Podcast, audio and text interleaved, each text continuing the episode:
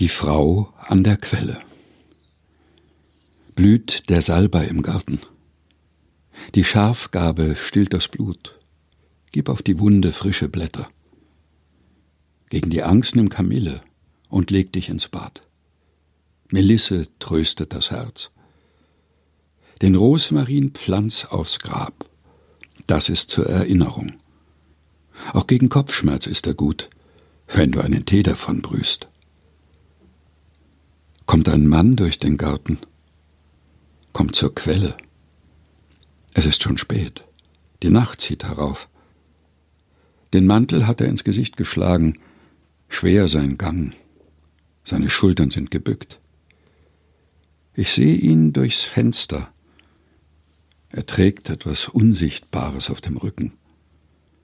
Drei andere begleiten ihn, einer zur rechten, einer zur linken und einer in seinem Rücken. Er zögert vor der Tür. Dann klopft er. Ich gehe und öffne. Im Ofen brennt ein Feuer. Die Kerze flackert im Wind. Wer bist du? Ich brauche Hilfe.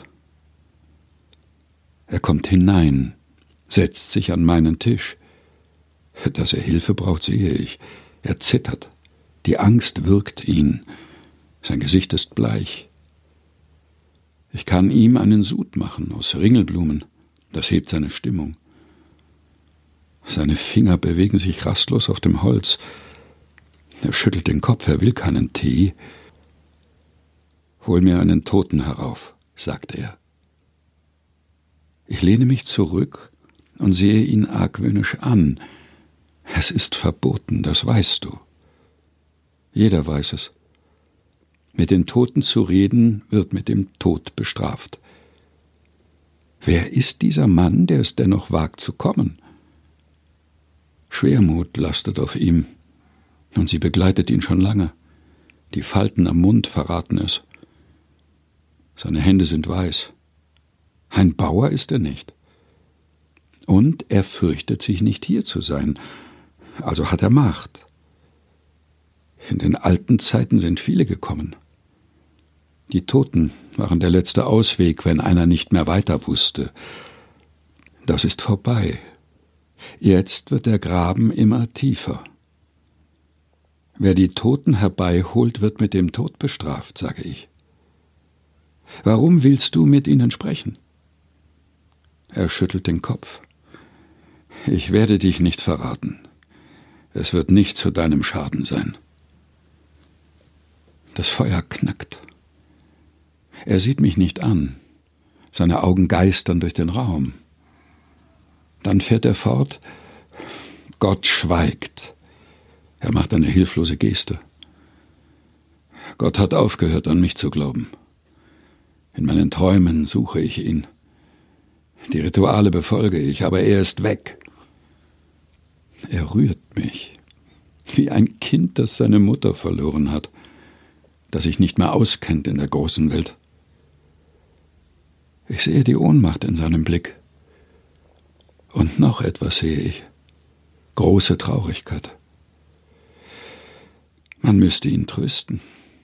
Man müsste ihm sagen, du schaffst das auch so. Aber er schafft es nicht.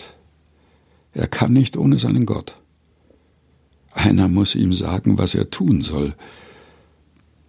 Ich seufze. Wen soll ich heraufholen? Samuel, flüstert er, dem Propheten. Samuel?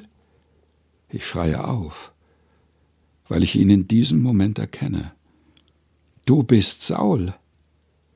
Du bist der große König Saul. Er nickt. Du forderst von mir, was du selbst verboten hast? Er nickt noch einmal, resigniert. Saul. Man erzählt viel von ihm. Der traurige König, der neidische König, der wütende König, der einsame König, der herrschsüchtige König.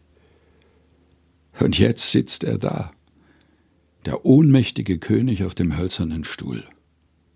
Frauen wie mir hat er den Tod angedroht.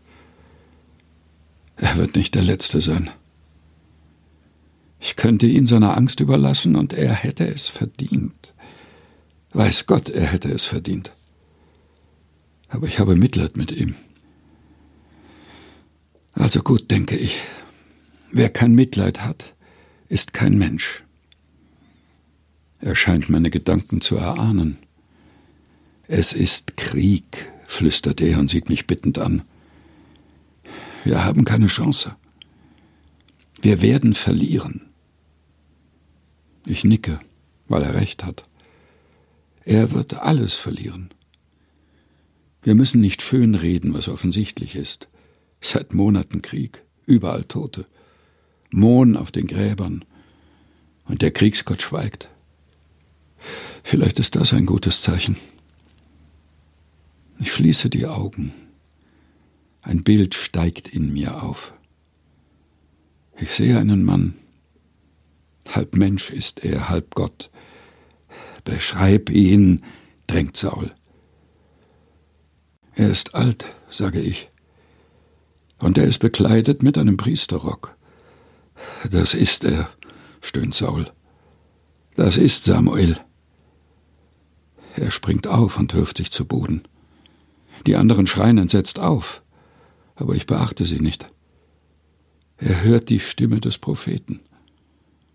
Warum störst du meine Ruhe? Ich kann dir nichts anderes sagen als das, was du schon weißt. Gott ist von dir gewichen. Du wirst alles verlieren, auch dein Leben. Morgen schon wirst du mit deinen Söhnen bei mir sein. Die Stimme verstummt und das Bild verblasst. Niedergestreckt liegt er da, das Gesicht im Staub.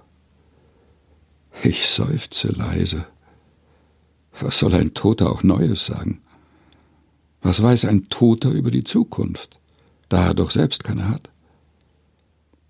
Die anderen sind aufgesprungen, sie wollen ihm auf die Beine helfen. Ich halte sie zurück, er ist gleich wieder da, sage ich weil ich weiß, dass er etwas Zeit braucht. Er hat eben sein Todesurteil gehört. Ich verreibe Minze auf seiner Stirn. Der Duft breitet sich aus. Dann nehme ich seine Hand. Sie ist eiskalt. Meine ist warm. Er schlägt die Augen auf. Er weiß, wie es um ihn steht. Das ist gut. Man muss der Wahrheit ins Auge sehen. Du musst etwas essen. Er schüttelt den Kopf. Ich will nichts essen. Er hat gefastet. Sein Atem riecht übel. Er ist schwach. Hör zu, sage ich. Ich habe dir gehorcht. Mein Leben habe ich für dich aufs Spiel gesetzt. Meine Stimme ist ruhig und bestimmt. Jetzt wirst du mir gehorchen. Du musst etwas essen. Du brauchst Kraft für den Weg, der vor dir liegt. Er scheint zu begreifen, denn er richtet sich auf. Ich helfe ihm, sich aufs Bett zu setzen. Das Blut kehrt in sein Gesicht zurück. Armer Mann, armer, armer Mann. Dein ganzes Leben hast du gekämpft und jetzt ist es vorbei. Jetzt hast du nichts, woran du dich festhalten kannst, außer einem Toten, der selber in der Erde verwest. Ich übergieße die Ringelblumen mit kochendem Wasser. Hier, sage ich, trink. Dann hole ich Mehl aus dem Regal und beginne einen Teig zu kneten. Eine Weile schweigen alle. Die Männer sehen mir zu. Man muss solche Dinge tun im Angesicht des Todes. Es ist die einzige Art, ihn warten zu heißen, bis er dran ist.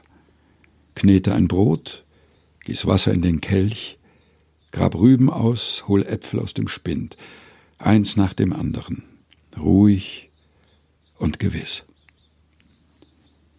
Der Mond geht auf. Er fragt, wie weit ist die Nacht?